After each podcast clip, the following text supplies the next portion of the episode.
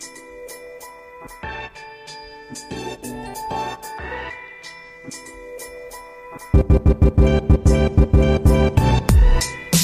Hallihallo und herzlich willkommen zu Unboxing Agile, deinem Podcast für besseres Arbeiten. Mein Name ist David Hilmer und in diesem Podcast spreche ich mit ganz, ganz interessanten Gästen über agiles Arbeiten und die neue Arbeitswelt. Heute tue ich das mit zwei Expertinnen zum Thema Leadership. Ich freue mich auf meine Kollegin Natalia Krüger. Sie ist Psychologin, war lange im HR-Bereich bei der Lufthansa, war Head of HR in einer Klinik mit 1600 Mitarbeitern und den Job hat sie dann glücklicherweise aufgegeben, um bei Hello Agile anzufangen. Und hier sind wir seit knapp zwei Jahren Kollegen und sie verantwortet bei uns den Bereich Agile Leadership. Außerdem sitzt mir digital gegenüber Svantje Almas. Äh, sie war zuletzt in Folge 84 von Unboxing Agile zu hören. Wir haben damals zusammen mit Michael Trautmann über New Work gesprochen und waren uns einig, es gibt noch viel, viel mehr zu besprechen und das machen wir heute. In dem Sinne, hallo ihr zwei. Hallo. Hallo. Schön, dass ihr beide da seid. Ähm, ich habe es gerade im Vorgespräch schon gesagt. Äh, cool, dass aus dieser Idee, die Natalia und ich hatten, ähm, dann jetzt dieses Gespräch entsteht und wir gemeinsam über das Thema Leadership, Agile Leadership, New Leadership oder Führung im Wandel ähm, sprechen können. Aber wie immer gibt es auch hier die allererste Frage an ähm, die Gäste, nämlich was bedeutet eigentlich agiles Arbeiten für dich? Natalia, fang doch mal an. Agiles Arbeiten für mich ähm, bedeutet natürlich in einem komplexen Umfeld die Rahmenbedingungen zu schaffen, die es uns möglich machen, äh, möglichst leicht auf Veränderungen zu reagieren und ähm, dabei den, den, die Kundenorientierung im Fokus zu behalten und unsere Prozesse daran äh, auszurichten ja, und letztendlich, äh, wenn wir das an unsere Unternehmensvision angleichen, natürlich eine Welt zu schaffen, in der jeder gerne zur Arbeit geht. Oh, super. Gleich noch hier unsere Elo Agile Vision mit reingebracht.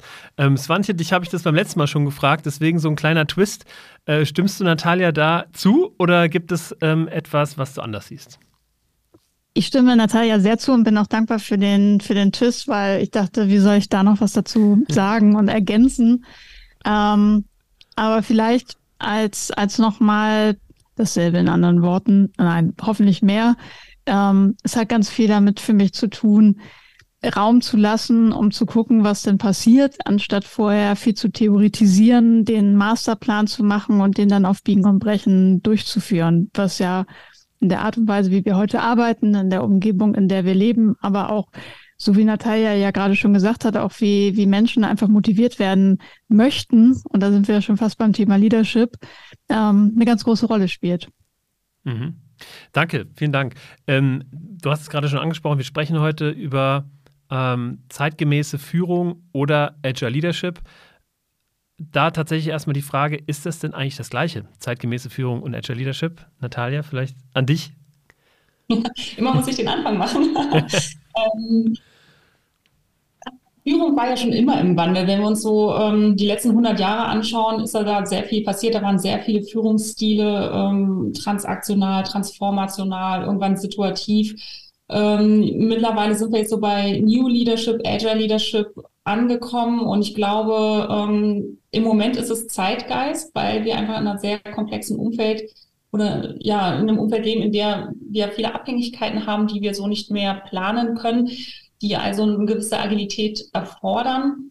Und ähm, was es für mich ausmacht, also wo für mich nochmal so die, der wesentliche Unterschied ist, ist, dass äh, agile Führung hier tatsächlich auf die Selbstorganisation von Teams setzt und vor allen Dingen auch auf die Dezentralisation von Entscheidungen. Okay, Dezentralisation von Entscheidungen heißt, dass wir ähm, oder dass das ähm, Agile Leadership darauf setzt, dass Entscheidungen nicht von einer Person getroffen werden, sondern äh, von, von vielen, also vom Team dann auch mit?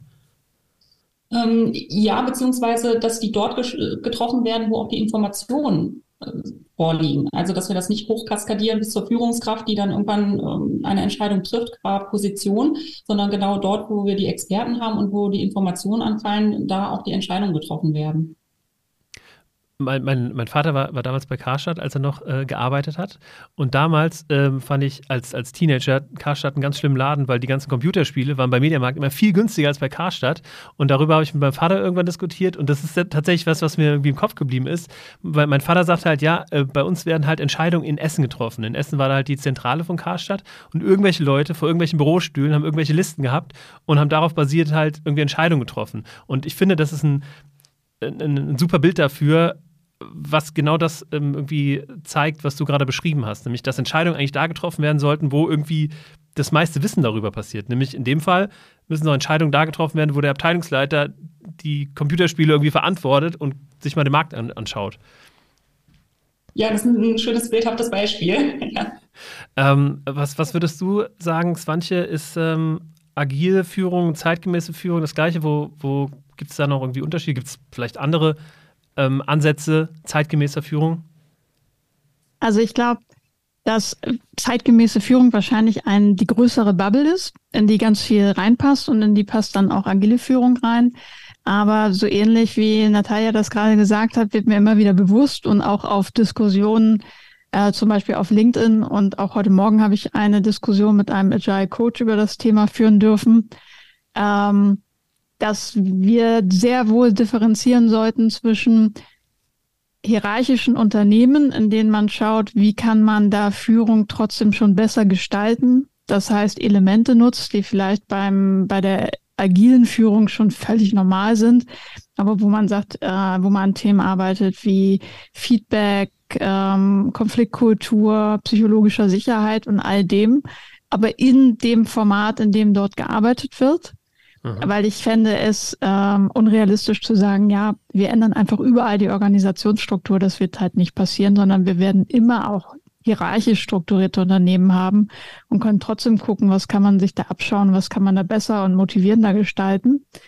Während agile Führung, da würde ich den, den Anspruch höher sehen. Da würde ich sagen, okay, das ist aber schon für mich ganz klar Führung in Rollen. Das heißt, ich habe zum Beispiel eine personelle Verantwortung, ich habe eine fachliche Verantwortung, ich bin zum Beispiel Scrum Master oder Product Owner mhm. und ähm, ich habe auch schon eine andere Organisationsstruktur, damit das dann auch dauerhaft funktioniert. Das heißt, so wie wir es gerade hatten, dezentrale Entscheidungsfindung und solche Themen.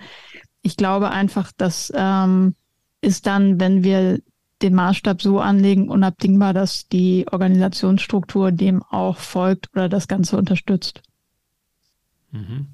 Ähm, ich glaube, du hast gerade schon so ein bisschen in einem Nebensatz ähm, angesprochen oder ähm, davon gesprochen.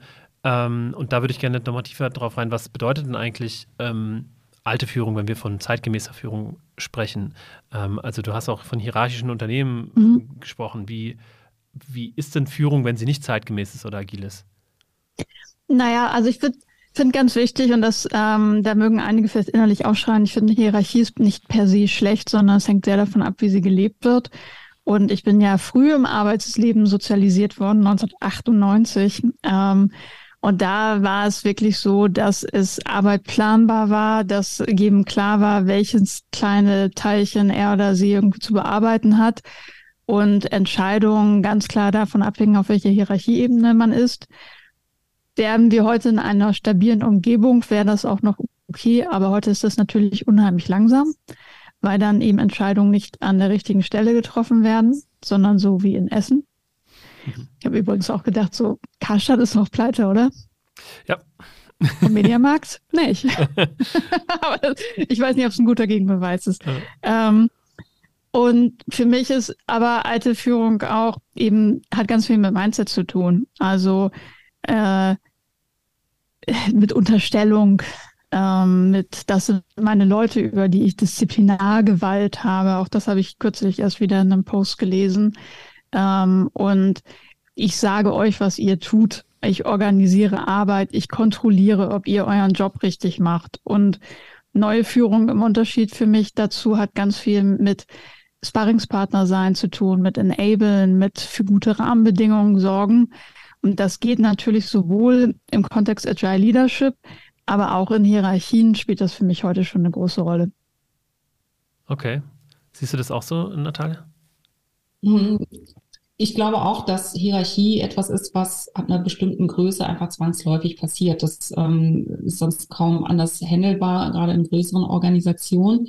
Und ich ähm, fand es schön, was, was du sagtest, das hat mich daran erinnert, ne, wenn man so an dieses Command and Control denkt, dann hat das ja erstmal zur Voraussetzung, dass ich als Führungskraft überhaupt Handlungsanweisungen erteilen kann. Das heißt, ich muss mich ja fachlich sehr gut auskennen, damit ich überhaupt äh, meinen Mitarbeiter anweisen kann und ähm, dann das Ergebnis kontrollieren kann. Und äh, wie du vorhin sagtest, damals war die Arbeit eben noch planbar, vorhersagbar. Und ähm, wir müssen auch bedenken, dass in der Vergangenheit und ich glaube teilweise auch heute noch diejenigen zur Führungskraft ausgewählt wurden, die fachlich am besten geeignet waren. Und nicht unbedingt diejenigen, die besonders gut Menschen führen oder ein Interesse daran haben, Verantwortung zu übernehmen. Mhm Verantwortung für Menschen vor allen Dingen. Und ähm, ich glaube, daher kommt eben auch dieser, dieser Bruch, der heute nicht mehr funktioniert, weil wir eben gerade im agilen Umfeld ein crossfunktionales Team führen müssen. Und dann kann man sich natürlich die Frage stellen, ist es leichter, als Führungskraft eher den Rahmen zu geben und Ziele zu setzen und zu befähigen? Oder ist es leichter, in diesem crossfunktionalen Team jede einzelne Kompetenz und jeder, also das Controlling, das BWL, den Vertrieb, was auch immer, die IT mhm. bis ins Detail zu lernen, um dann auch eben Anweisungen geben zu können. Und ich glaube, ähm, das ist die, der schwierigere Weg. Finde, da finde ich spannend, ja. da würde ich gerne kurz noch ergänzen. Auch da wird dann immer ganz schnell gesagt, ja, aber ich kann ja nicht keine Ahnung vom Fach haben und dann Führungskraft sein und wie kann man eine Behauptung aufstellen, dass es auch ohne Fachkompetenz geht. Das ist ja gar nicht das, vermute ich, was Natalia meint, jedenfalls nicht das, was ich meine, wenn ich darüber spreche.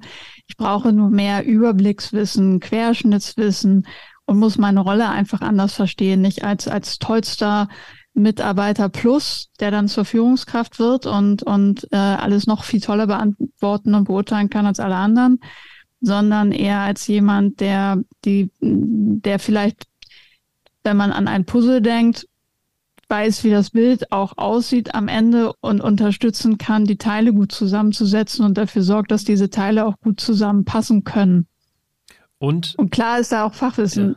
relevant. Es ist nur nicht die Kernkompetenz. Entschuldigung. Ganz genau, vor allem nicht in der Detailtiefe, wie es halt äh, die Mitarbeiter vielleicht haben. Ne? Ich glaube, also ich, ähm, ich finde es ultra spannend, weil ich gerade ähm, so ganz viele Konflikte ähm, habe als Führungskraft. Ne? Also ich habe irgendwie 2018 Hello Agile gegründet und jetzt sind wir mittlerweile nicht nur Hello Agile, sondern Hello New, haben 20 MitarbeiterInnen und ähm, es, ähm, es fällt mir an manchen Stellen schwer, äh, meine Rolle zu ändern vom Agile Coach, der ich früher war, hin zum, ähm, zum Geschäftsführer ähm, und zur, zur Führungskraft, weil da so viel dazugehört. Ich glaube, das, was du, äh, was du gerade sagtest, fand, fand, ich, fand ich sehr ähm, erhellend, möchte ich sagen, ne, dieses Querschnittswissen zu haben. Ähm, und ich glaube, das habe ich ne, und das brauche ich auch und das ist super wichtig. Aber ich finde auch die Kompetenz, ähm, das dann auch weiterzugeben oder zu nutzen, um transparent zu sein, um den richtigen ähm, MitarbeiterInnen an der richtigen Stelle die richtigen Informationen zu geben, Transparenzrahmen zu schaffen, um aber auch nicht zu, zu viel, weil sonst, ne, also je mehr Meetings man hat, desto ineffizienter wird ein Unternehmen. Da, da spielen so viele Dinge mit rein, dass es ein unheimlich komplexes äh, Konstrukt ist, das Thema Leadership. Was mich zur nicht nächsten Frage wird bringt. deshalb so viel darüber gestritten. Ja, absolut. Was mich zur nächsten Frage bringt, äh, nämlich welche Kompetenzen man denn eigentlich ähm, als Führungskraft in unserem Umfeld, in unserer Zeit braucht, also als Agile Leader oder als ja, zeitgemäße Führungskraft. Wer, Natalia, du denkst nach, du hast schon was auf den Lippen?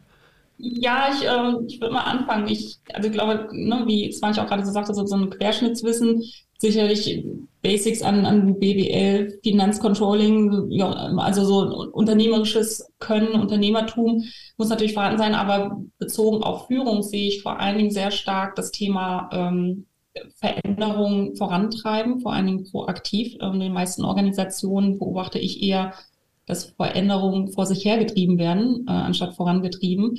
Und dazu gehört natürlich daneben, dass man ein, eine Vision oder ein Ziel verbildlichen kann ähm, und kommunizieren kann, vor allem die Menschen darauf auch mitnehmen kann, ähm, und diese Veränderung eben nachvollziehbar erklären kann, ähm, gehört für mich aber auch das Thema Entscheidungen treffen. Und ich merke, dass oftmals vermieden wird, Entscheidungen zu treffen. Und das merkt man immer dann, wenn alles gleich wichtig ist und die Mitarbeiter in zig Projekten hängen und ähm, nicht klar ist, was jetzt Prio 1 hat und irgendwie alles gemacht wird und am besten noch das, wo der Fachbereich am lautesten schreit. Also man merkt dann so ein Troubleshooting eher, aber nicht ähm, eine echte Strategie oder einen wirklichen Fokus. Das ist für mich so ein Symptom davon, dass diese Kompetenz an der Stelle noch nicht ganz entwickelt ist. Mhm. Svantje, was würdest du sagen, welche Kompetenzen man als Führungskraft, als moderne Führungskraft braucht? Ich arbeite ja immer ganz gerne mit Modellen und da lässt sich auch viel von dem, was Natalia gesagt hat, einsortieren. Ich, für mich sind das drei Säulen und zwar das erste ist Selbstführung. Wie organisiere ich mich? Wie reflektiert bin ich? Wie klar kenne ich mich mit meinen eigenen Stärken und Schwächen aus? Ähm, wie gut kann ich mich auch selbst regulieren? Wie gut kann ich mit Ambiguitäten umgehen, also Widersprüchen?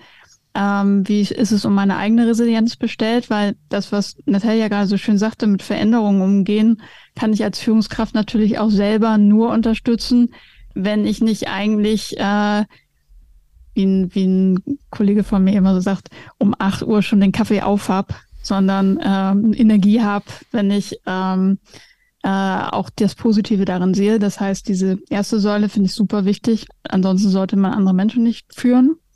Dann ergänzend dazu zwei weitere Säulen. Das eine ist, wie gehe ich auf den Mitarbeiter, also Mitarbeiterin um, ähm, zu, das Individuum. Wie enable ich da? Wie fordere ich heraus? Das sind ganz klar so Themen wie Feedback geben, Coaching, Sparringspartner sein, Karriereunterstützung, Sichtbarkeit geben und herausfinden auch, was motiviert denn die Person? Wie kann ich stärkenorientiert führen? Ähm, ich muss dafür erkennen können, was jemand gut kann. Ich muss dafür erkennen können, welche Aufgabe dazu gehört und so weiter. Das heißt, hier sind wir auf der Individualebene. Und dann gibt es die Kollektivebene und auch da finden sich ganz viele Sachen wieder, die Natalia genannt hat. Das heißt, einerseits dass ich muss jetzt vielleicht kein Teamentwickler sein von der Qualifikation oder Entwicklerin, aber ich muss ja schon gucken, wie forme ich die Kultur in diesem Team? Wie sorge ich dafür, dass es ein psychologisch sicherer Raum ist, in dem alle sich einbringen? Wie sorge ich auch dafür, dass es aber auch ein koordiniertes Team ist, weil auch Koordination, das wissen wir beim agilen Arbeiten, braucht einen Rahmen, weil Leute koordinieren sich nicht von alleine perfekt. Und dann eben auch ergänzend, wie gebe ich auch Ausrichtung? Wie sorge ich dafür, dass wir als Team wissen, wofür wir da sind? Wie sorge ich dafür, dass wir gemeinsam Ziele definieren, zu denen wir uns committen? Und diese drei Aspekte, also ich, Individuum plus Team, sind ein ganz schönes Brett. Wenn wir von stärkenorientierter Führung reden, bezweifle ich, dass es eine Führungskraft auf diesem Planeten gibt, die überall äh, zehn von zehn Punkte hätte. Aber ich finde es zumindest erstmal wichtig, dass Führungskräfte wissen, das gehört zu meinen Aufgaben und sich dann eben fragen, wo bin ich besonders stark und wie sorge ich dafür, dass auch der Rest abgedeckt wird. Und da können natürlich auch Teammember eine ganz große Rolle spielen. Das finde ich eine sehr gute Ergänzung, dass ähm, nicht jeder alles kann und dass, ähm, ähm, dass Dinge delegierbar sind ne? und dass es ganz wichtig ist, sich selber so gut zu kennen und einschätzen zu können, ähm, dass man weiß, okay, ich kann halt nicht alles und gewisse Dinge machen vielleicht Sinn abzugeben. Natalia, du wolltest gerade, glaube ich, noch was ergänzen. Ja, ich ähm, hatte gerade so den Gedanken, also so sagt das, eine Führung fängt ja auch bei sich selber an ähm, und fängt ja beim, beim Ich an. Da hast du ja so über Selbstfürsorge ja auch gesprochen und ähm, ich frage mich, welche Rolle Haltung auch darin spielt. Also was ist ähm, meine eigene Haltung? Ich, ich glaube schon, dass wenn wir von agiler Führung sprechen oder auch von Führungskräfteentwicklung wir viel mehr in Zukunft oder auch schon jetzt von einer Persönlichkeitsentwicklung auch sprechen. Also dass es nicht mehr darum geht, irgendwie das 287. Management-Tool zu, zu lernen und anzuwenden, sondern wirklich auch bei sich selber zu arbeiten, zu hinterfragen. Und da kommen ja genau die Kompetenzen rein, die du auch ähm, genannt hast, wie Selbstreflexionsfähigkeit.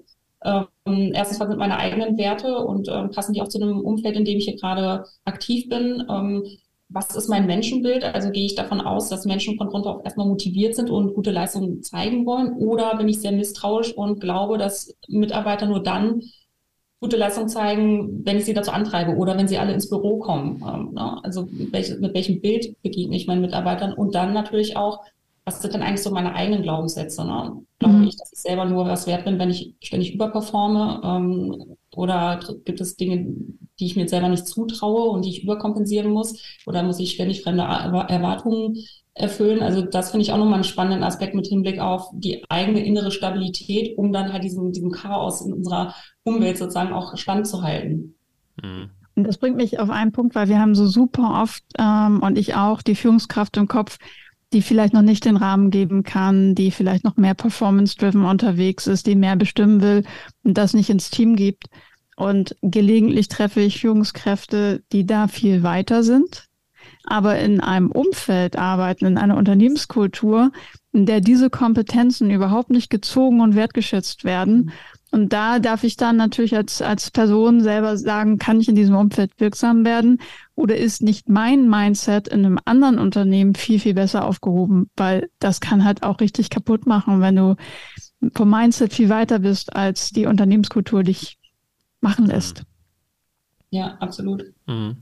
Ähm, glaubt ihr denn, dass ältere Führungskräfte, also so der alte weiße Manager, der schon 30 Jahren auf, seiner, auf seinem Stuhl sitzt sozusagen, dass ähm, er sowas noch lernen kann und zwar nicht von der methodischen Seite, sondern vom Mindset her?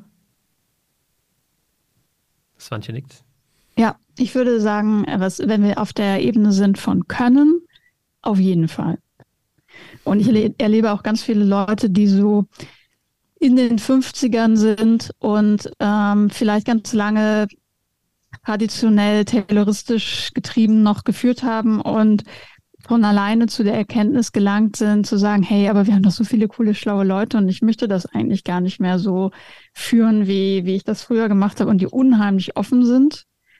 Ähm, und gleichzeitig sprechen wir natürlich auch von etwas, das man verlernen muss. Und wenn man 25 Jahre lang anders geführt hat und eben selber nicht an dem Punkt ist, wo man sagt, hier ist aber eine Grenze erreicht und äh, das, wir holen hier doch gar nicht irgendwie alles aus den Leuten raus, was sie eigentlich reingeben wollen, dann wird es natürlich schwer, dazu bekehren. Aber das ist auch bei 25-Jährigen nicht anders, nur dass sie vielleicht weniger zu verlernen haben. Mhm. Ja, ich würde Swantje da auch zustimmen. Ich, für mich ist das nichts, was ich nur per se am Alter oder am Geschlecht festmachen würde, ähm, sondern du hast ja auch gesagt, auf der Ebene des, des Könnens, ja, definitiv. Und dann müssen wir natürlich auch nach der Ebene des Wollens auch fragen ne? und dann auch nach dem, nach dem Kontext, in dem diese Person auch sozialisiert wurde. Und wenn sie über Jahre, Jahrzehnte hinweg ähm, nicht darauf angewiesen war, sich neue Fähigkeiten aneignen zu müssen ähm, oder ähm, ja per se eigentlich nicht in ihrer Leistung bewertet wurde, ähm, dann wird es für die vielleicht auch sehr viel schwieriger, sich jetzt auf einmal diesem Wettbewerb zu stellen ne? und dann aus der eigenen Komfortzone herauszugehen und neue Erfahrungen zu sammeln und hat dann wahrscheinlich auch einen sehr hohen Widerstand dagegen und versucht mit allen Mitteln ihre Position zu verteidigen. Und ich glaube, das ist etwas, was wir auch sehr häufig auch heute noch ähm, sehen. Aber das letztlich, glaube ich, aus meiner Sicht auch eben nicht am Alter oder nur am, am Geschlecht mhm. fest. Mhm. Das habt ihr doch auch dauernd, wenn ihr agiles Arbeiten einführt, dass Absolut. ihr, das ist doch eigentlich auch genau dasselbe Thema und für mich hängt dann auch ganz viel davon ab, wie wird das Ganze dann auch geframed? So komme ich irgendwo hin und sage, so wie ihr bisher gearbeitet habt, das ist alles Unsinn. Ich zeige euch jetzt mal, wie das richtig geht. Oder eröffne ich Möglichkeiten, auch weitere Optionen dazuzunehmen, ohne eine Wertung und zu sagen, das ist alles fürchterlich schlecht und so führt man heute nicht mehr. Und da glaube ich, dadurch, dass die Debatte ja recht hitzig geführt wird, wird halt teilweise auch viel kaputt gemacht, weil dadurch eben ähm, Brücken teilweise wieder abgerissen werden. Also wenn ich anfange, mich dafür zu interessieren, wenn ich dann aber auch gleich wieder ins äh, Pflichtenheft eine Million neue Kompetenzen geschrieben kriege und als Dinosaurier abgestempelt werde und so weiter, dann, dann verschwindet eben genau diese Perspektive des Wollens ganz schnell. Mhm. Es ist auch. Ich hatte dazu, ja, also, ich hatte dazu ein schönes Beispiel. Ähm, ich bin selber auf eine Gruppe von Führungskräften gestoßen, die ähm, ein Führungskräftetraining machen wollten, ähm, also sollten. Ne? Das war nicht äh, Mussten. wurden äh, vom Chef dorthin geschickt und die, äh, die Voraussetzungen waren für mich denkbar widrig. Also von was sollen wir von so einer jungen Trainerin überhaupt lernen? Was soll die uns denn bitte zum Thema Führung erzählen? Bis hin zu ähm, bei unseren Namensschildern, da steht ja drauf, äh, be nice, say hello. Und äh, da wurde schon gesagt, kann man das auch auf Deutsch schreiben? Was soll das überhaupt? Also massiver Widerstand, der mir da entgegengeschlagen ist. Und ähm, ich habe schon ganz schnell gemerkt, dass die auf der inhaltlichen Ebene noch gar nicht abholen werde und äh, bin also ganz schnell auf die Beziehungsebene gegangen.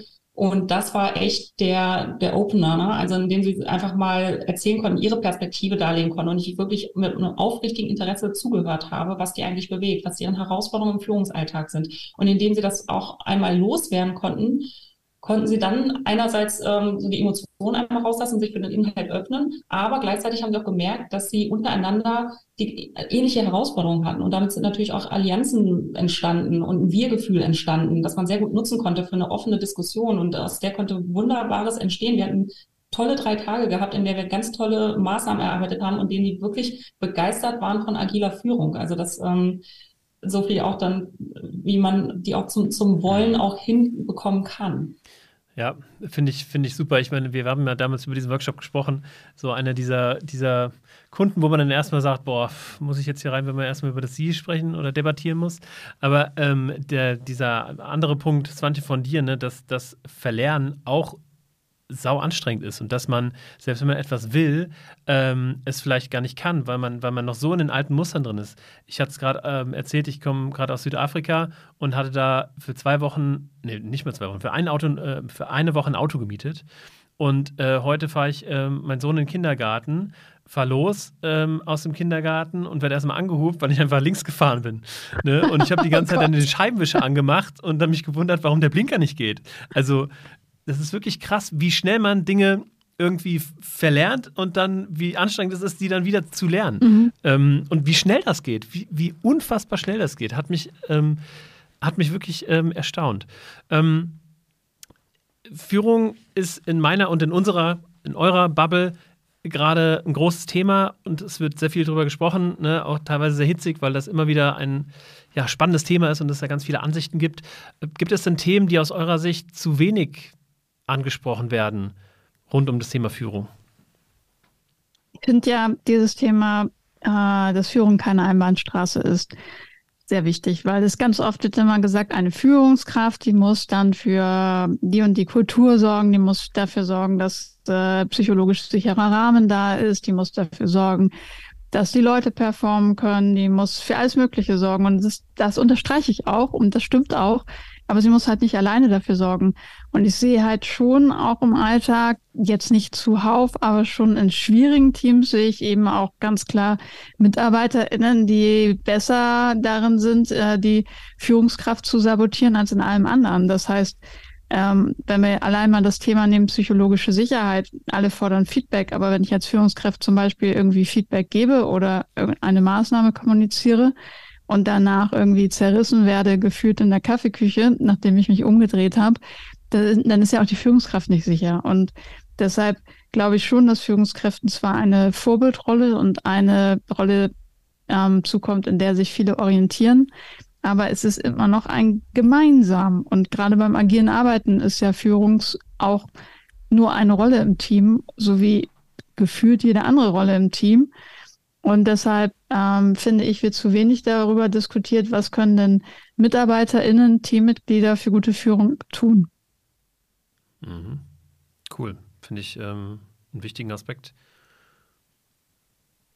Ähm, ja, ich stimme dem zu. Ähm, manchmal, wir haben uns ja auch das letzte Mal auch darüber ausgetauscht und ähm, haben festgestellt, dass das ein Thema ist, das definitiv noch zu wenig beachtet wird und wo auch ähm, MitarbeiterInnen noch zu wenig äh, in die Verantwortung genommen werden, eben genauso gut zu, zu einer guten Führungskultur beizutragen.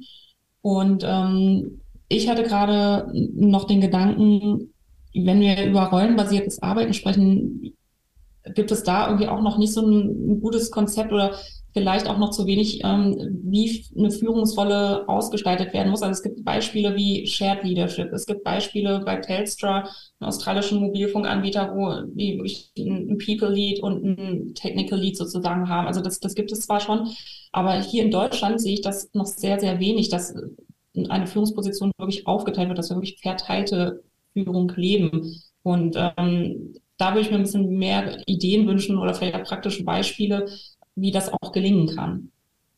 Mhm. Mhm. Äh, das, äh, tatsächlich habe ich das Thema Shared Leadership irgendwann mal vor ein, zwei Jahren irgendwo gehört. In, äh, relativ prominent, äh, sogar im Fernsehen irgendwie, aber danach auch ganz, ganz wenig gesehen und ähm, folge jetzt auch der einen oder anderen Person, die Shared Leadership auch so ein bisschen prominent auf LinkedIn spielen. Ich hm, komme gar nicht auf den Namen, aber die CDO, glaube ich, von Edding ähm, ist da relativ. Prinzi äh, Kühne. Naja, ah siehst du, genau. Und ähm, ich habe auf einem, einem meiner letzten Trainings mit einer gesprochen, die hat gearbeitet, die arbeitet bei ähm, Zyplin. Ähm, die machen, jetzt kommt hier ganz gefährliches irgendwie er Erinnerungswissen, Halbwissen. ähm, also, die Arbeit bei Zyplin, das ist so ein riesengroßer Verkehrs- wie nennt man das, Verkehrsdienstleister, die machen die ganzen Baustellengeschichten. Und auf jeden Fall, die haben intern so, so einen Wettbewerb und da ging es um das Thema, äh, oder äh, da ging es um irgendwie Intrapreneurship, also aus dem Unternehmen getriebene neue Geschäftsideen äh, entwickeln. Und ich habe mich mit ihr beim Mittagessen unterhalten und sie baut gerade eine Plattform für Shared Leadership. Also mhm. wo man, wo man aktiv ähm, ja, Partner findet, mit denen man zusammen bei Arbeitgebern, die sowas anbieten, Shared Leadership betreiben können. Ähm, das schreibe ich mir gerade mal aus. Die muss ich nämlich mal in den Podcast holen, weil ich das ein unheimlich interessantes Thema finde. Ja, ich habe auch ein sehr schönes Beispiel, weil wir laden die beiden immer sehr gerne in unser Executive-Programm ein, nämlich Christiane Hasis und Angela Nelissen. Die haben aus ihrem bei Initialen das Kürzel Chan gemacht und die sind bei Unilever das am höchsten gerankte Jobsharing-Duo, verantwortlich für Eiscreme und 1,6 Milliarden Umsatz. Und die sind seit zwölf Jahren ein Jobsharing-Duo. Die sind zusammen befördert worden. Die haben sich zusammen auf neue Jobs beworben. Die führen Feedback-Gespräche zusammen. Die haben Chan at Unilever als Mailadresse. Die haben sogar im, im internen Netzwerk ein Bild, wo jemand eine Person aus optischen Bestandteilen beider zusammengesetzt hat. Mhm. Und die leben das einfach wahnsinnig gut vor und ähm, deshalb lieben auch mal alle TeilnehmerInnen des Executives-Programms die total, weil sie halt einfach ganz viel darüber erzählen, ne, was läuft, wie haben wir uns gefunden, wie machen wir bestimmte Dinge. Und gleichzeitig ist es tatsächlich auch bei Unilever ähm, relativ häufig, dass dort Jobsharing stattfindet. Die beiden sind jetzt halt nur die, die am höchsten in der, in der mhm. Unternehmenshierarchie stehen.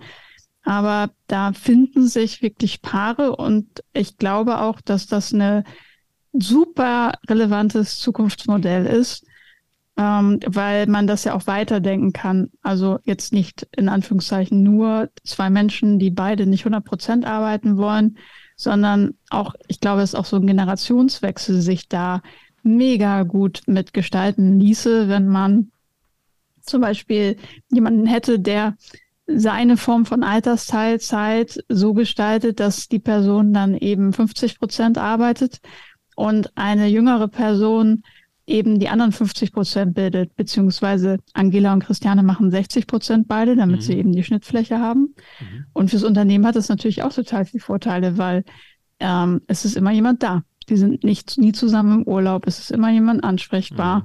Ähm, sie haben natürlich auch ganz andere Stärken, die sie kombinieren. Die, hätte man ja nie in einer Person. Das heißt, auch gerade im Blick auf solche Themen, wie kriegen wir generationsübergreifend auch Übergänge hin, wie kriegen wir auch unterschiedliche Perspektiven integriert, wie sorgen wir aber auch ganz gezielt für Entlastung oder geben neue Arbeitsmodelle, glaube ich, dass da unfassbar viel Potenzial drin steckt. Hm. Cool, stark, starkes Beispiel. Ich finde also, ne, es ist eigentlich komisch, dass über Shared Leadership dann, dass das so ein Thema ist, was irgendwie niemand so richtig auf dem Schirm hat. Ne? Da gibt es irgendwie so Inseln, ne? aber irgendwie ist das weniger prominent, als man vermuten würde. Ja, ich glaube aber auch, das liegt halt daran, dass so eine Bubble, wenn man gerade wenn man sich an LinkedIn orientiert, natürlich gefährlich ist, weil sich da, das, ich bin ja auch selber viel auf LinkedIn, aber das sind halt auch wahnsinnig viele BeraterInnen und Coaches und so weiter, die da ja auch viel Wissen teilen und sich vernetzen. Aber ähm, zum Beispiel Christiane und Angela, die sind halt, die haben keine Zeit, irgendwelche Posts zu schreiben. Die machen halt den ganzen Tag ihren Job und sind halt auch dann froh, wenn der Job erledigt ist und sie sich um andere Dinge kümmern. Mhm. Und Deshalb ist natürlich das, was auf LinkedIn diskutiert wird, zwar spannend, aber einfach auch an ganz vielen Stellen nicht repräsentativ, weil man sich einfach fragen muss, wer sind denn die Personen, die überhaupt Zeit haben, dort Dinge zu teilen und sind die wirklich so repräsentativ für unsere Arbeitswelt? Mhm. mhm. Okay, ja, gute, gute Perspektive. Ähm, ich würde, weil es thematisch ganz gut passt, vielleicht ähm, eine Frage vorziehen, nämlich ähm, wie es eigentlich oder was, was nach dem Thema Agile Leadership kommt oder New Leadership oder zeitgemäße Führung. Ich meine, irgendwie wird es zeitgemäße Führung immer geben, je nachdem, welche Zeit wir haben. Aber gerade ähm, ist es in meiner Bubble so zumindest und ich glaube bei Natalia auch und glauben wir dran, dass das Thema agile Führung ein relativ ähm, prominentes und relativ viele Antworten hat auf die Probleme unserer Zeit. Aber was kommt eigentlich danach? Um, Hol mal Glaskugel raus, Natalia. ja.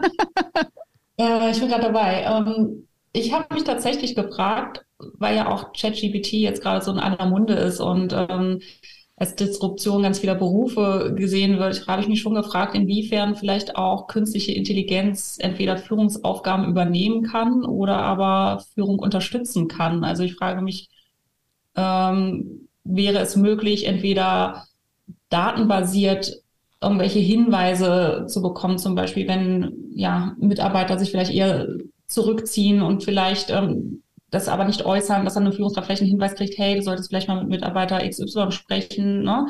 Also ich meine das jetzt nicht so in so einem Sinne wie in dem, in dem Roman von Dave Eggers The Circle, also nicht so überwachungsmäßig und äh, datengetrieben, sondern wirklich unterstützend oder ob man mhm. vielleicht mit Hilfe von KI ähm, eine Führungskraft, die nicht besonders gut im Storytelling ist, ähm, vielleicht unterstützen kann, dass die ihm einen Text schreibt zu einer Veränderung, äh, wie sie das, dieses Thema einbetten kann, beispielsweise um die Mitarbeiter mitzukriegen. Also ich frage mich, inwiefern auch da Elemente von der künstlichen Intelligenz hilfreich sein können. Mhm. Das, geht dann äh, vielleicht auch ein bisschen in die Richtung Data-Driven Leadership, also sehr datenbasiert, vielleicht durch KI ähm, eingesammelt und ausgewertete Daten. Ja. Swantje? Ja. Ich finde es spannend. Ich ähm, hatte keine so gute Antwort wie Natalia. Ähm, ich finde, finde aber den Gedanken spannend, weil wir natürlich auch viel mehr mit dezentraler Führung jetzt zu tun haben. Und ich glaube, dass Technologie ein wichtiger Schlüssel sein muss, um das auch zu unterstützen und auch systematischer zu arbeiten. Also ich war vor einer Woche, ja, vor einer Woche auf einem Panel der Firma Halo, kennt ihr vielleicht auch, die ähm, Intranet-Lösungen anbieten, aber eben auch sich sehr für das Thema mentale Gesundheit einsetzen, indem zum Beispiel eben systematisch eben auch Fragen erhoben werden, wie es den Leuten geht, wie sie ihren Workload einschätzen, wo irgendwie gerade die Herausforderungen sind. Und man eben nicht diese einmal im Jahr riesige Mitarbeiterbefragung macht, ähm, und dann ein Jahr später vielleicht mal einen Vergleichswert hat und dazwischen eigentlich ver vergisst, was noch zu tun war, sondern indem man in viel kürzeren Iterationen diese Daten einholt und wenn man jetzt das Szenario von Natalia dazu nimmt und mit künstlicher Intelligenz und Mustererkennung arbeitet, dann glaube ich, dass das ähm, eine gute Unterstützung sein kann. Und was auf jeden Fall dran ist, ist ähm, hybrides Führen deutlich zu verbessern. Also äh, wie führe ich MitarbeiterInnen, die ich entweder vielleicht auch gar nicht mehr persönlich sehe oder nur gelegentlich persönlich sehe, weil viele Führungskräfte haben ja immer noch einen eher präsenzorientierten Führungsstil. Mhm. Mhm. Und auch das bezieht sich ja natürlich auch auf agile Führung. Ne? Wir stehen dann nicht mehr zusammen und machen das Stand-up. Ich kann nicht mehr gucken, wie es dem Entwickler oder der Entwicklerin geht. Ähm, da brauchen wir auf jeden Fall mehr. Woran oder welche, welche Hürden, welche Gründe für Scheitern, für wirklich ja, gute, agile, zeitgemäße Führung ähm, habt ihr oder kennt ihr oder ähm, seht ihr? Woran kann sowas scheitern? Am Mindset? Ja, das war auch das, das Erste, was wir wahrscheinlich alle gleichzeitig im Kopf haben. Ich denke, das Mindset ist halt die ultimative Grundlage, damit es funktionieren kann. Das brauchen wir wahrscheinlich bei euren HörerInnen auch nicht weiter ausführen. Ähm, aber um da jetzt auch eine Ergänzung noch zuzugeben, für mich auch ganz klar die Rahmenbedingungen. Also man kann das tollste Mindset der Welt haben, aber wenn äh, ich von oben oder ja doch meistens dann an der Stelle wirklich von oben Druck bekomme, bestimmte Ergebnisse zu ähm, zu produzieren oder sich Prioritäten dauernd verschieben, ähm, da kann ich als Führungskraft mit dem tollsten Mindset irgendwann auch nicht mehr das Team entsprechend schützen oder mhm. genau diese Dinge dauerhaft abpuffern. Plus dieses dauernde Abpuffern kostet ja auch wahnsinnig viel Kraft. Mhm. Ich glaube auch, wir sollten aufhören, immer die Frage nach dem Entweder-Oder zu stellen und viel mehr im Und denken und äh, dann auch immer genau die Frage stellen, ja, wie entsteht denn das Mindset? Wie entsteht denn ein agiles Mindset und mhm. wie Wesentlichen von den Rahmenbedingungen ab? Ne? Also ich kann sagen, ich bin auch äh, vielleicht eine andere Person, wenn ich auf dem Tennisplatz stehe, als äh, hier im Podcast jetzt. das heißt ja nicht, dass ich ein anderer Mensch bin oder eine andere Persönlichkeit habe, sondern dass einfach andere Verhaltensweisen ähm, dann zutage kommen, weil die Situation eben eine andere ist. Und dann immer die Frage zu stellen, wie können wir Situationen schaffen, in der eben genau dieses agile Mindset auch ausgereift wird, entwickelt wird, ausgelebt wird. Ähm, und wie können wir die Menschen dabei unterstützen, um genau das zu entwickeln. Und da haben natürlich Rahmenbedingungen ähm, großen Hebel, psychologische Sicherheit wurde gerade schon genannt, äh, und da eben zu arbeiten und natürlich dem Ganzen auch Zeit geben. Ich habe auch das Gefühl, dass da so viel Ungeduld herrscht und dann aus lauter Verzweiflung irgendwie zig Tools eingekauft werden, die ja dann hoffentlich helfen, weil wir benutzen, wir, wir machen ja jetzt Dailies, ne? so, also mhm. ja auch agil ähm, und, und dem einfach Zeit zu geben, zu lernen. Ne? Du hast ja gerade auch gesagt, äh, du musst es lernen, aus Südafrika wieder in den Rechtsverkehr hier zu kommen. Und ähm, das braucht einfach Zeit, das auch zu entwickeln. Und dann sind wir beim Thema Fehlerkultur weil natürlich nicht jeder Versuch und jedes Experiment automatisch ein Erfolg ist und die Straße, die wir dann weitergehen. Und da glaube ich, da muss auch unternehmenskulturell viel passieren, dass wir wegkommen von Druck, dass wir wegkommen, dass eigentlich faktisch doch nicht so viel Raum ist für agiles Arbeiten, dass man sagt, ja, das ist was für die Entwicklerteams. Aber hier brauchen wir natürlich schon bis Q1 folgendes Ergebnis, das schon exakt versprochen und festgelegt ist und gleichzeitig eben auch Fehlerkultur haben ja immer alle, ganz toll. Und dann muss man nur mal in die Kaffeeküche gehen und zuhören, worüber geredet wird und wie da äh, kleinste Dinge, die nicht gut gelaufen sind, äh, auseinandergenommen werden oder wie jemand über jemand anderen sagt, nee, nee, der ist, glaube ich, überfordert, der hat irgendwie vor zwei Monaten das und das gemacht. Und dann weiß man ja auch schnell, wie es um die Fehlerkultur wirklich bestellt ist. Ich finde, ähm, also ganz viel Hürden ähm, oder die, die, übergeordnete Hürde ist eigentlich die Unternehmenskultur. Ne? Also denn wenn, wenn die Unternehmenskultur stimmt, glaube ich, dann, dann ist auch ähm, der Nährboden geschaffen, dass sich jeder so entwickeln kann, dass es äh, dass eine gute Führungskultur herrscht. Ähm, und ich glaube auch gleichzeitig ist es unheimlich schwer, eine Kultur ähm, zu ändern oder zu konstruieren. Also ähm, auch da wieder irgendwie das Beispiel, ähm, Hello Agile, ähm, weil ich ne, das hier halt irgendwie beobachte, weil ich, weil ich, weil mein größtes Anliegen irgendwie ist, ähm, einen Ort zu schaffen, an dem halt jeder ähm, gerne zur Arbeit geht, wo, wo jeder gerne ist, wo einfach alles cool und alles geil ist, ne? Und, ähm, und wir, ich meine, Natalia, du kannst es bestätigen, wir, wir machen so viel, ähm, teilweise nicht genug, teilweise an manchen Stellen zu viel. Ähm, in, in, und investieren ganz viel in Kultur und investieren ganz viel in dieses Idealbild irgendwie, dass wir, dass wir einfach eine sehr gute Zeit haben ähm, ähm, im Team. Ähm, aber am Ende kann man halt sowas, wie, du sagst, Swantje, ne, so Küchengespräche kann man nicht beeinflussen. Also ein bisschen ist es auch durch die, durch die Leute gegeben, ein bisschen oder viel versucht man durch die Kultur einzusteuern. Ne? Also zum Beispiel, wir haben äh, einmal im Jahr zum Thema Fehlerkultur, ähm, einmal im Jahr prämieren wir ähm, den größten Lauch des Jahres und jeder kann so seinen, seinen, seinen größten Fehler ähm, auf der Weihnachtsfeier präsentieren und pitchen sozusagen. Und äh, dann wird gewotet und der Gewinner kriegt halt ähm, einen Preis dafür, dass er einen großen Fehler gemacht hat. Ähm, aber gleichzeitig haben wir halt auch Dinge, die irgendwie ja, wo man sagt, hä, das gibt's doch nicht, das, das ist genau konträr, genau wie, wie du es gesagt hast. Dass halt an manchen Stellen dann sich gefragt wird, okay, ähm, aber muss das wirklich so sein? Äh, ist derjenige überlastet? Hat er die falschen Aufgaben, so oder so? Mhm. Ähm, und es ist auch schwer, da eine Mitte zu finden. Und ich glaube auch, das ist auch eine Sache, die wahrscheinlich kein Unternehmen äh, auf der Welt perfekt macht, ähm, weil, weil es einfach so ein unheimlich mehrdimensionales Feld ist, das ganze Thema Unternehmenskultur am Ende. Ich will da, du hast eine Sache getriggert, die ich ganz schnell sagen will und dann noch was zur Unternehmenskultur. Also bei Fehlern, Fehler ist ja nicht gleich Fehler. Und ich finde immer, Fehler, die das Unternehmen weiterbringen oder mindestens mal die Person weitergebracht haben, muss man einfach differenzieren von Fehlern, die super vermeidbar gewesen wären. Und auch da darf man natürlich reingucken, was lernen wir daraus, dass die trotzdem passiert sind. Aber eben für mich hat das halt einen qualitativen Unterschied, den man mhm. da nicht unter den Teppich kehren sollte.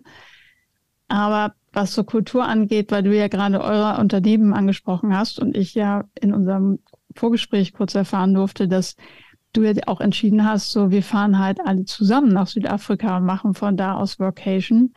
Das sind, mag für dich selbstverständlich sein, aber wie oft sehe ich ähm, Posts von Leuten, die vielleicht in deiner Situation sind, Unternehmen aufgebaut haben und sagen, ich bin in Südafrika und mache hier jetzt sechs Wochen Vacation und bin ja ach so ein tolle, toller Chef, weil ich lasse ja jetzt die anderen einfach mal sechs Wochen ganz alleine in äh, verregneten Hamburg äh, vor sich hin arbeiten. Und das, die feiern sich genauso doll, obwohl du hast dich ja gar nicht dort drüber gefeiert, aber du weißt, was ich meine.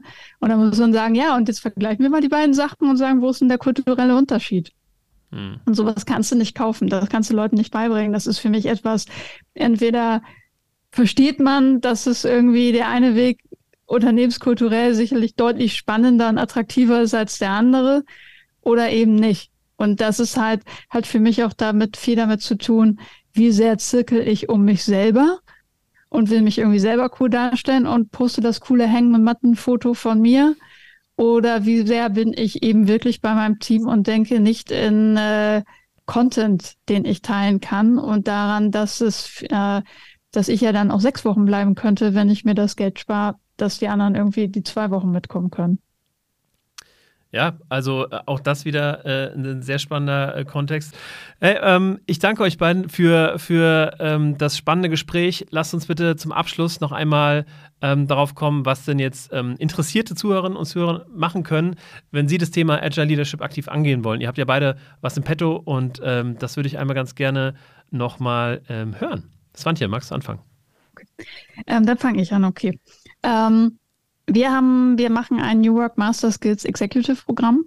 Executive klingt sehr nach, äh, man muss das formell sein, darum geht es uns gar nicht, sondern uns geht es darum, Menschen ein Jahr lang intensiv zu begleiten auf ihrer Reise zum Thema New Work und zwar wirklich mal ganzheitlich verstanden. Es ist ja ähnlich wie agil ein unfassbares Buzzword und vor allen Dingen aber auch so und deshalb heißt es Executive, auch wenn es nicht um formelle Führung geht, idealerweise so, dass ich auch den Hebel habe, andere davon profitieren zu lassen. Also zum Beispiel mein Team oder wenn ich Beraterin bin, dann natürlich auch sehr gerne meine Kunden oder in meinem Unternehmen etwas voranbringen kann, ähm, weil es uns nicht darum geht, nur Individuen zu erleuchten, sondern eben auch die Grundlage für Skalierung zu schaffen. Und da gehen wir im Grunde auch, haben wir den Dreiklang, den wir auch in unserem Buch haben, On the Way to New Work, und zwar Better Me, persönliche Stärkung, das, wo mich auch bei, beim Thema Führung angesetzt hat. Dann Better We, was ähm, sowohl den Einzelaspekt ähm, beinhaltet, als auch Themen wie agile Zusammenarbeit, Organisationsstruktur und solche Themen. Und für uns sehr wichtig auch das Thema Better Society. Wie kann die Art und Weise, wie wir arbeiten, einen Beitrag zu unserer Gesellschaft leisten? Und wenn ich hier schon über das Programm reden darf, äh, Im hm. November startet die fünfte Runde. Die vierte startet jetzt im April. Die haben wir schon ausverkauft. Und wenn man im, ab November dabei sein möchte, dann äh, darf man gerne auf unsere Webseite gehen und wir freuen uns äh, über ein persönliches Gespräch, was wir sowieso mit jedem führen, der sich dafür interessiert. Also, ähm, lange Wartezeit, lange Warteliste, das nächste Programm dann frei ab November. Äh, ich habe gerade mit äh, Michael heute geschrieben, äh, weil ich mich ja auch dafür interessiere und die Aprilrunde, da schaffe ich es leider nicht. Aber dann sehr wahrscheinlich im November. Ähm, also wer sich da. Krasser Anreiz jetzt für die HörerInnen. Ja, weiß man nicht, weiß man nicht. Aber ja, wer sich dafür interessiert, ähm, ich bin auf jeden Fall oder äh, wahrscheinlich dabei. Äh, wir sind da gerade am Anbahnen und freue mich da mega drauf, äh, ein Jahr mhm. mit euch da einmal durchzureisen. Also schaut mal, äh, liebe Hörerinnen und Hörer, auf ähm, newworkmasterskills.de, glaube ich. Komm, was? Jetzt muss ich selber. Nimm mal Natalia dran und, und können wir das dann einfach irgendwie mit verlinken. Ja, ja, absolut. Das kommt natürlich in die Shownotes. Ähm, genau wie Natalias Angebot, ähm, was ich auch sehr spannend finde. Ja, genau. Ich wollte gerade sagen, Vorfreude ist doch die schönste Freude. Deswegen äh, werden sich die Interessenten ja bestimmt auch bis November gedulden. Ähm, wer nicht so lange warten möchte und vorher schon ein bisschen was machen möchte, hat im April das nächste Mal die Gelegenheit, bei unserer Agile Leadership Professional Ausbildung teilzunehmen. Das ist ein offenes Format, wo man als Führungskraft ähm, einzeln aus dem Unternehmen kommen kann und sich auch mit anderen Führungskräften vernetzen kann und Erfahrungen austauschen kann und wo wir eben die Basics zum agilen Führen auch lernen. Und daneben gibt es aber auch für Unternehmen die Möglichkeit, das Ganze im Inhouse-Format zu buchen. Da äh, würden wir auch an konkreten Themen arbeiten, die in diesem Unternehmen relevant sind und äh, da auch mit mehreren Führungskräften, so dass wir da auch äh, das ganze Führungsteam adressieren und somit auch eine starke Führungskoalition bilden können. Ja, das heißt also bei Interesse ähm, schreibt mich gerne an, meldet euch, ich freue mich auf jeden Fall. Sehr schön. Oder schaut auf helloagile.de unter, unter dem Reiter, ich glaube Scrum und Agile Mhm. Ähm, auf das Thema Agile Leadership, genau. Sehr schön. Und da ist ähm, dann Natalia dabei, richtig? Da ist die Natalia. Guck mal, ähm, jetzt kann man sich zwischen euch beiden entscheiden. genau. Wen, aber äh, ehrlich gesagt, ihr seid beide blond, habt äh, lange Haare. Ähm, also, wenn die Qualität von, von Zoom noch ein bisschen schlechter wäre und eure Hintergründe ähnlicher, dann könnte man euch auch irgendwie verwechseln.